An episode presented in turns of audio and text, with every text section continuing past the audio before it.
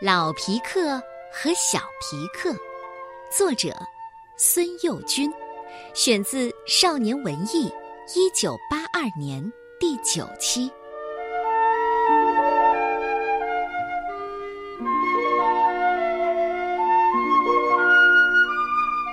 第四集，一大发明。皮克先生立即采取行动。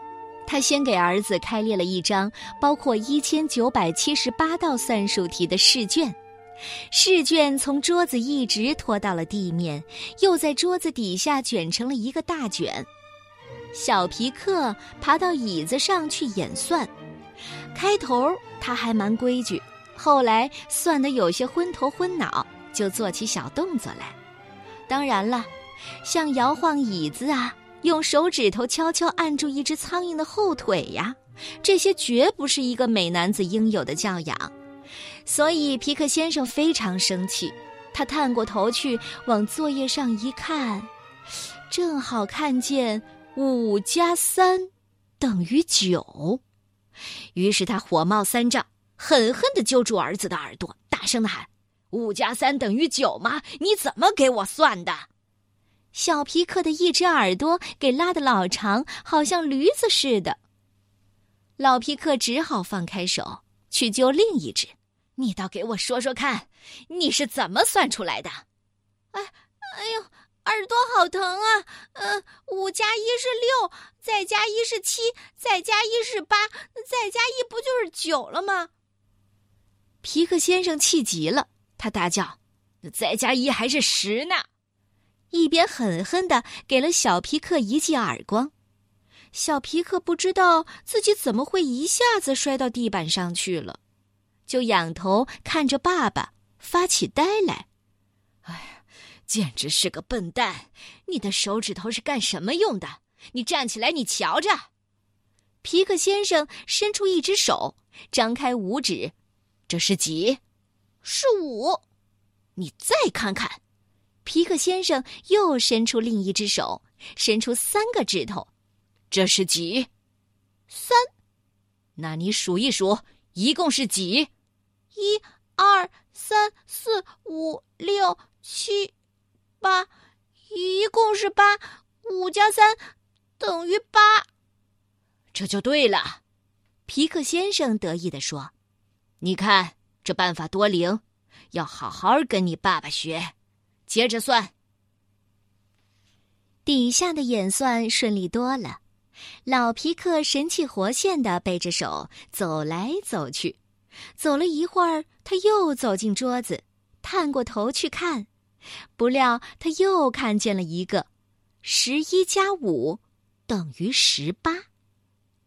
老皮克气往上冲，不由分说，随手就是一个大耳光。又把儿子送到地板上去了。儿子小声的辩解着：“我我的手指头不够用。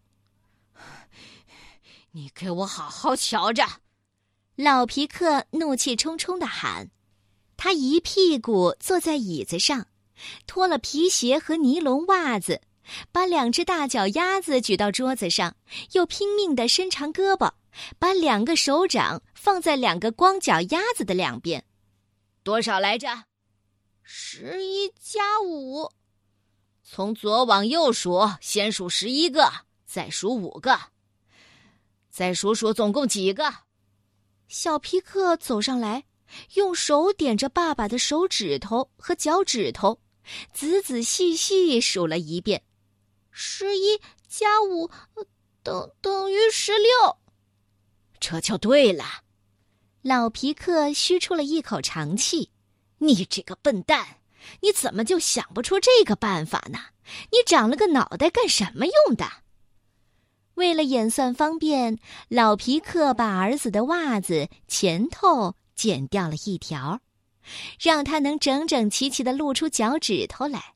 随后，他把自己的袜子也剪了，心想：“哎，再上街买个菜什么的。”可就比原先方便多了。唉，没想到我一下子就想出这么好的主意来。我得申请专利权，再把专利权卖给环球袜子公司。对对对，就这么办。过了不久，全城的繁华街道和十字路口都出现了醒目的大广告牌。老皮克很严肃的对小皮克说：“现在我可不光是个美男子，而且成了一个发明家。你要完全像我，就更难了。可是你必须做到。”我可不能允许我的儿子有一丝一毫不像我的地方。从明天起，我要送你进学校。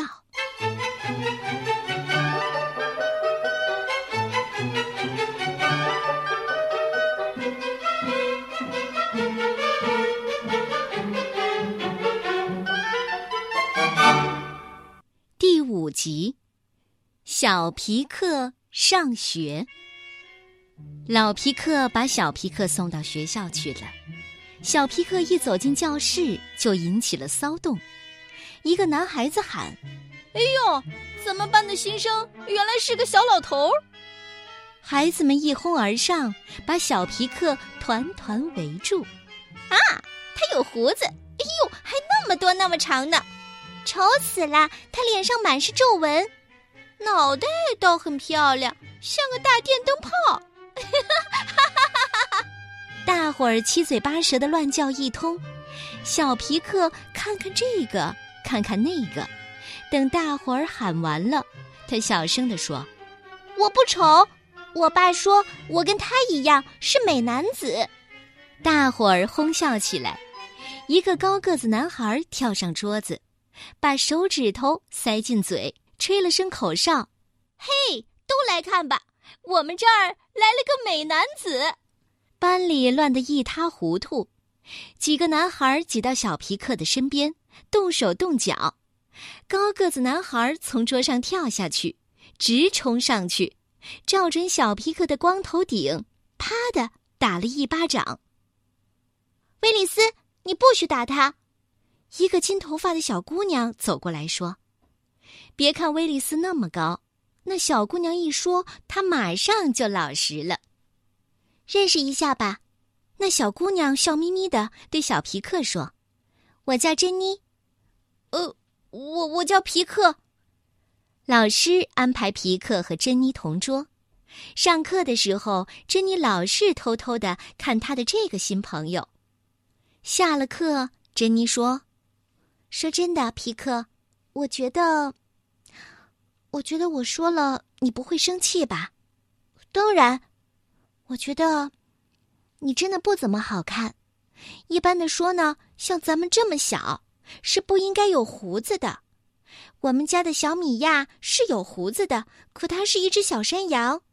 还有你的鼻头也太圆了，老爷爷才长着这样的鼻子。小皮克用手把自己的鼻头使劲捏了几下，然后问珍妮说：“你看这样子好吗？”珍妮又惊奇又欢喜，呀，原来是能变的。小皮克得意地说：“当然，胡子也是我爸爸一根一根的插上去的。要是你不喜欢，我可以拔下来。”啊，那我可以碰一下你的脸吗？我当然。珍妮用一个小指头轻轻的在小皮克脑门上按了一下，脑门上一条很深的皱纹在中间断开了。他又按了几下，那条皱纹完全不见了。呀，真好！珍妮叫起来。他再也安静不下来。他的一双灵巧的小手在小皮克的脸上忙碌着，一会儿班里的小姑娘都跑上来帮忙了，铅笔、削笔刀、头发卡子都派上了用场。他们还把小皮克的胡子小心的一根一根的拔下来，安插到他的光头顶上去。小珍妮解释说：“他们本来就应该长在该长的地方。”威利斯一开始在教室后头拼命的吹口哨，后来他敌不过好奇心，也挤上来看。这么一看啊，他不由得啊了一声，满脸是嫉妒的神色。啊，他真的变成个美男子了！这、这、这、这是怎么回事啊？放学的时候，班上的同学都有爱的跟小皮克喊再见，小珍妮还笑眯眯的亲了一下他的脸蛋儿。小皮克觉得这一天啊，真是他最快活的一天。可是他没想到，这一天还有个最不快活的晚上。老皮克正坐在屋子里照镜子呢，看见一个他不认识的男孩子闯进来。老皮克没好气地说：“第一，你应该先敲一下门；第二，小皮克上学去了，还没回来，我可不能允许别的孩子。”可是那个男孩叫“爸爸”，这一声可把老皮克给吓坏了。“你、你、你、你是你是皮克？”“对呀，爸爸。”“你你怎么怎么？你的胡子呢？”拔掉了，那个没良心的小子说：“珍妮说不好看，说小山羊才长胡子。同学们都说我的样子活像个老头。是什么？我可是天下第一的美男子，经受过七十八轮的比赛。你跟我一模一样，怎么会像老头呢？倒是你现在的这个鬼样子，活像大街上的小流氓，给祖宗丢脸了。”老皮克喊个没完。越喊越气，最后跳起来，把小皮克按在床上，狠狠地揍了一顿。打完了，老皮克坐下来叹气，叹完了气，他振作起精神，把小皮克安顿在小椅子上，给他恢复本来的面貌。他从下午忙到天黑，又从天黑忙到第二天黎明。可怜的老皮克给累得精疲力竭，但是他没有白费力气。小皮克上学去的时候啊，又变得跟老皮克一模一样了，就连走路的姿势也是按他教的那样，弯着腰，把双手背在身后，一步一点头，跟老母鸡啄米似的。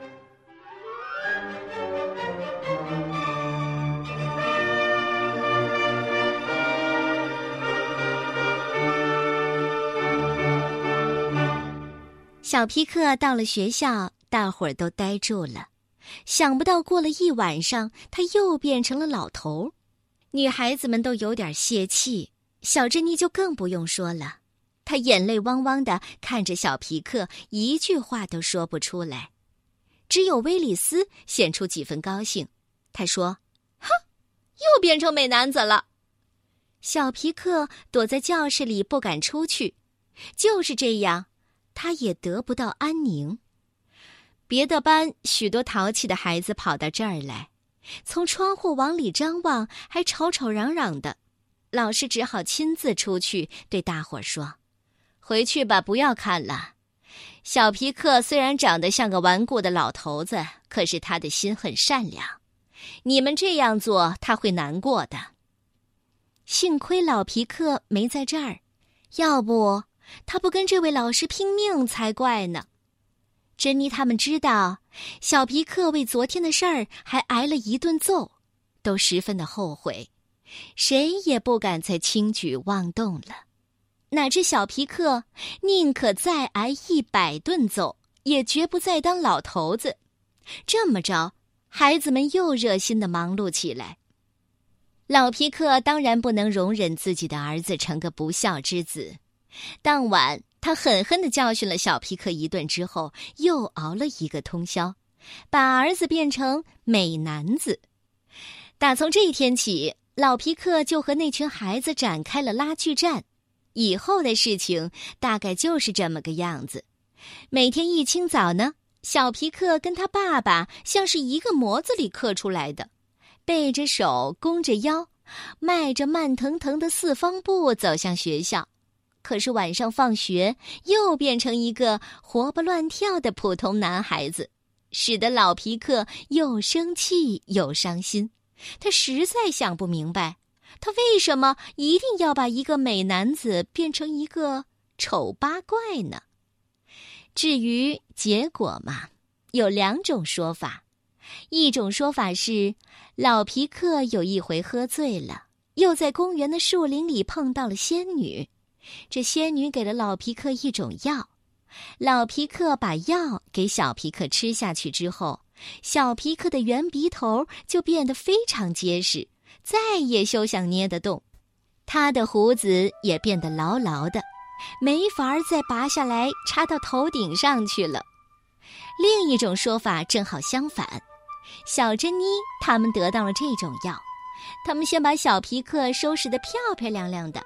然后给他吃下了这种药，让他再也变不成一个可笑的小老头了。